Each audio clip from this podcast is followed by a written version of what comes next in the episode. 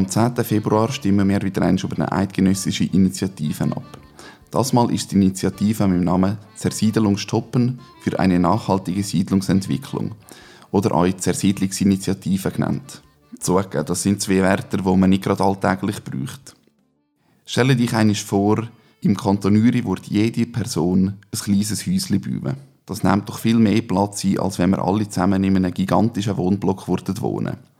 Es müssten Strassen und andere Infrastrukturen gebaut werden und es gäbe fast keine naturbelassene Flächen oder Landwirtschaftszonen mehr.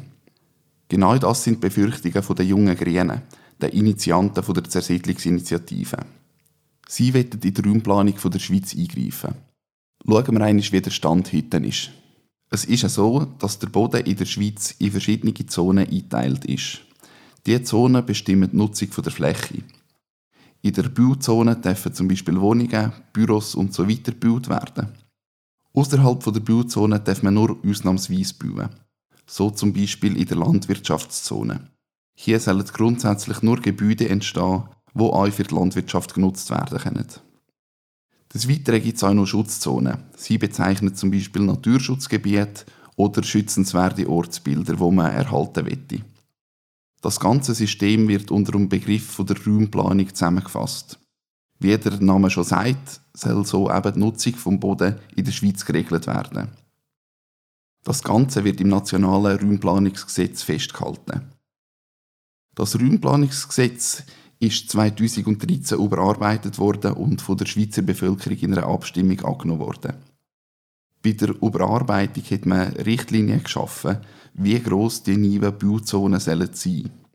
So müssen die Kantone bis im Mai von dem Jahr eine Fläche festlegen, wo sie voraussichtlich in den nächsten 15 Jahren als Bauland nutzen So sollen auch überdimensionierte Bauzonen verhindert werden. Aber was ist der Hintergrund dafür, fragt man sich vielleicht. Und hier kommen wir langsam eigentlich zum Kern der aktuellen Zersiedlungsinitiative. Weil in der Schweiz ein grosser Teil der Fläche nicht genutzt werden kann, weil wir ja viele Berge, Seen und Wälder haben, besteht die Befürchtung, dass die restlich nutzbare Fläche zu schnell verbaut wird. Mit der Revision vom Raumplanungsgesetz hat man gewisse Richtlinien vorlegen, wie man eine bessere Kontrolle über die vorhandene Nutzfläche bieten kann. Damit soll auch die Zersiedlung ein bisschen gesteuert werden. Diese Initiative wird jetzt noch einen Schritt weitergehen. Sie fordern eine bessere Nutzung der vorhandenen Ressourcen. Vor allem das verdichtete Bauwein muss gefördert werden, um die Natur zu schützen und eine nachhaltige Entwicklung möglich zu machen. Um das zu erreichen, sollen die heutigen Bauflächen eingefroren werden. Es sollen keine weiteren Bauzonen entstehen. Falls außerhalb der Bauzone gebaut werden muss eine gleichwertige Fläche wieder ausgezont werden. So soll einerseits die Natur geschützt werden und andererseits eben das verdichtete Wohnen gefördert. Es sollen weniger Häuser entstehen. Die sollen dafür mehr Stockwerke haben, um den Raum effizienter zu nutzen. Es soll also mehr in die Höhe als in die Breite gebaut werden. Man kann also auch sagen, dass die Initianten fordern, dass die Häuser zu Wohnblöcken umgebaut werden. So sollen zum Beispiel auch die Verkehrswege verkürzt werden, weil die Initianten hoffen, dass so der Arbeits- und Wohnort näher beieinander liegen. Es gibt aber einige Punkte, die von den Gegnern der Initiative betont werden. Einerseits, dass die Revision vom Bauplanungsgesetz bereits ein wichtiges Instrument ist, um die Zersiedlung zu kontrollieren. Die Verbesserungen, die den Kantonen eine gewisse Flexibilität erlauben, wurden mit der Annahme der Initiative verloren gehen. Durch die fixe Beschränkung vom Bauland wurde auch die Tatsache ignoriert, dass die Schweizer Bevölkerung stark wächst und so ein Bedürfnis von mehr Nutzfläche entstehen. Mit einer fixen Beschränkung wären die negativen Folgen für die Bevölkerung und Wirtschaft gravierend. Das verfügbare Bauland könnte massiv teurer werden und sich so auch auf die Mieten auswirken. Ganz nach dem Angebot- und Nachfrageprinzip. Außerdem befinden sich die momentan verfügbaren Bauzonen vor allem weg von den Zentren.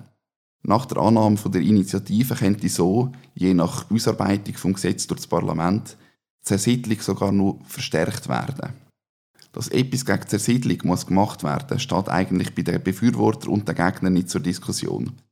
Die Frage ist mehr, ob die Änderungen vom Raumplanungsgesetz längern oder ob man zusätzliche Maßnahmen braucht.